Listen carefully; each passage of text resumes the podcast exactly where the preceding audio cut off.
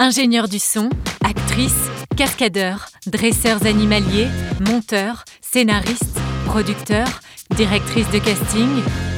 Manessi, l'émission qui met en lumière les femmes et les hommes qui font vivre le cinéma. Salut à tous et bienvenue dans Manessi, le podcast qui braque les projecteurs sur les métiers du cinéma. Cet été, on vous propose des rencontres de cinéma passionnantes, enregistrées au Festival du cinéma et de la musique de film de la Baule, créé par Sam Bobino et Christophe Baratier. Alors c'est parti pour un nouvel épisode avec un nouvel invité.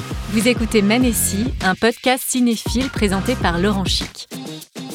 Les amis, on est de retour avec Manessi, le podcast des métiers du cinéma, et j'ai le bonheur de recevoir le réalisateur Christophe Baratier. Bonjour, Christophe. Bonjour. Dis-moi, est-ce que tu peux me dire quel est ton premier souvenir de cinéma et pourquoi ce film t'a marqué? C'était Autant n'importe le vent, une, donc une reprise au studio 28 à Montmartre, dans la rue Tolosé, où habitait mon père. Et euh, je dois avouer que c'est la première fois que je voyais d'abord un film en couleur, parce qu'on n'avait pas la télévision couleur. Et euh, un formidable film d'aventure, dans lequel j'ai évidemment pas tout compris, mais je crois que c'est la force des grands films, c'est de pouvoir justement par les images euh, nous faire nous passer de paroles, nous passer de dialogues, sans rien connaître à la guerre de sécession. Mon père était assistant de Jacques Demy, ma mère était comédienne, mon oncle Jacques Perrin était acteur. Ouais, tu baignais déjà Donc déjà je dedans. baignais déjà dedans, oui. Ouais. Quand ma grand-mère me disait ta mère tourne ou ton père tourne, je comprenais pas le verbe tourner, mais enfin je l'ai à peu près compris. Autant n'importe le vent, effectivement, je crois que de la part de mon père, quand j'avais 5 ans, c'était une bonne entrée en matière. Le Festival de la Baule, c'est un festival qui est axé principalement sur la musique et le cinéma. Et quelle est l'importance de la musique pour toi dans un film? Sincèrement, ça se voit, c'est que le. C'est pas par hasard s'il y a trois auteurs hein, pour faire un film. Euh, c'est ce qu'on voit au générique. On voit un film de, ça veut dire écrit par, réalisé par, le deuxième auteur, metteur en scène. Et le troisième, c'est le musicien. C'est les trois auteurs d'un film, il n'y en a pas d'autres. Même si on peut considérer que l'auteur, la, la lumière, est aussi un peintre. Je veux dire, en tout cas, légalement, de façon presque juridique, il y a trois auteurs. Moi, je crois que la musique est non seulement, c'est pas seulement une illustration, c'est aussi un personnage.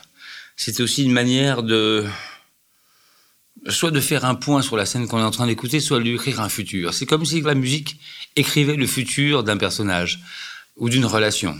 Je pense que dans un dialogue entre deux personnages, la musique nous fait voir au-delà, nous emmène au-delà de savoir si on va déboucher sur quelque chose de positif ou au contraire quelque chose de négatif.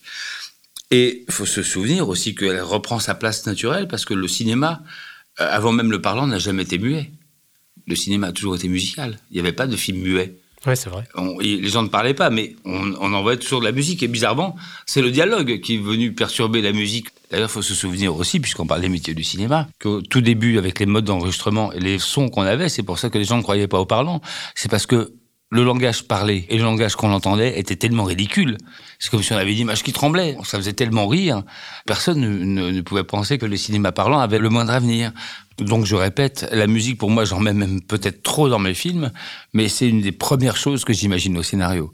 Comme même quand j'écris moi un scénario, je l'écris toujours en musique, toujours avec une musique de film souvent qui m'emmène et qui m'évoque la couleur de la scène que je veux donner et sur laquelle j'écris pour justement l'écouter en musique et la relire en musique. Manessi, c'est un podcast sur les métiers du cinéma et j'aimerais savoir quelles sont tes interactions avec les techniciens sur un plateau. Est-ce qu'elles sont importantes? La principale, c'est le chef opérateur, parce que c'est évidemment la manière dont on va filmer, c'est là qu'on la détermine, et c'est lui avec qui on fait le découpage.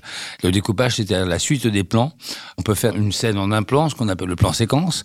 On peut la découper en 14 plans. On peut la couper en 14 plans à deux caméras, à trois caméras, à quatre caméras. Donc c'est à ce moment-là que se définit le langage de ce qu'on va raconter. C'est-à-dire qu'un film n'est pas là pour dire quelque chose, n'est là pour le montrer. Donc comment le montrer le mieux? Ben, Ça, c'est toujours le problème de la mise en scène. Euh, est-ce qu'on prend des risques ou pas? Bon, si on prend euh, 12 prises avec trois caméras dans tous les axes, on prend aucun risque. Est-ce que des scènes en revanche de comédie peuvent le demander? C'est le premier interlocuteur, le chef opérateur. Le deuxième, c'est le son, parce qu'aujourd'hui, euh, on a besoin de sons extrêmement performants. Donc, par conséquent, c'est plus comme avant, on pouvait se satisfaire de maintenant. Il faut vraiment se garantir. Et puis, le troisième, c'est évidemment le décor. Toujours en collaboration avec le chef opérateur. Parce que un décor blanc, c'est pas du tout, ça ne demande pas les mêmes moyens qu'un décor qui sera de- dense. Les extérieurs sont choisis d'une certaine façon. Et euh, c'est pour ça que moi j'aime bien aussi les collaborateurs avec lesquels je renouvelle les expériences parce que quand j'ai trouvé les bons, je n'ai plus besoin de les flatter une demi-heure pour savoir ce qui était euh, bien pour pouvoir placer une filet, ce que je trouvais moi bien. On va directement à l'essentiel. Alors, est-ce qu'on pourrait finir avec un petit moment musical, si ça te dérange pas? Oui, bien sûr, oui. Le temps de prendre la guitare. Alors, Christophe, quel morceau tu vas nous offrir là? Alors, je vais vous jouer euh, une adaptation que j'ai écrite pour guitare de la chanson d'Hélène de Philippe Sard du film Les choses de la vie. Merci beaucoup.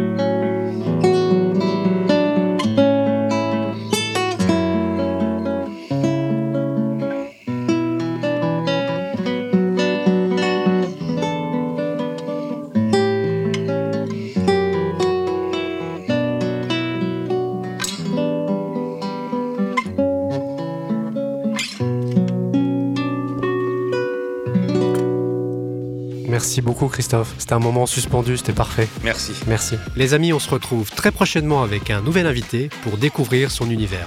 Pour que l'histoire de ce podcast continue, vous pouvez le soutenir en lui attribuant 5 étoiles, notamment sur Apple Podcast. N'hésitez pas à vous abonner. On attend vos commentaires, vos suggestions sur les plateformes dédiées ou sur les réseaux sociaux.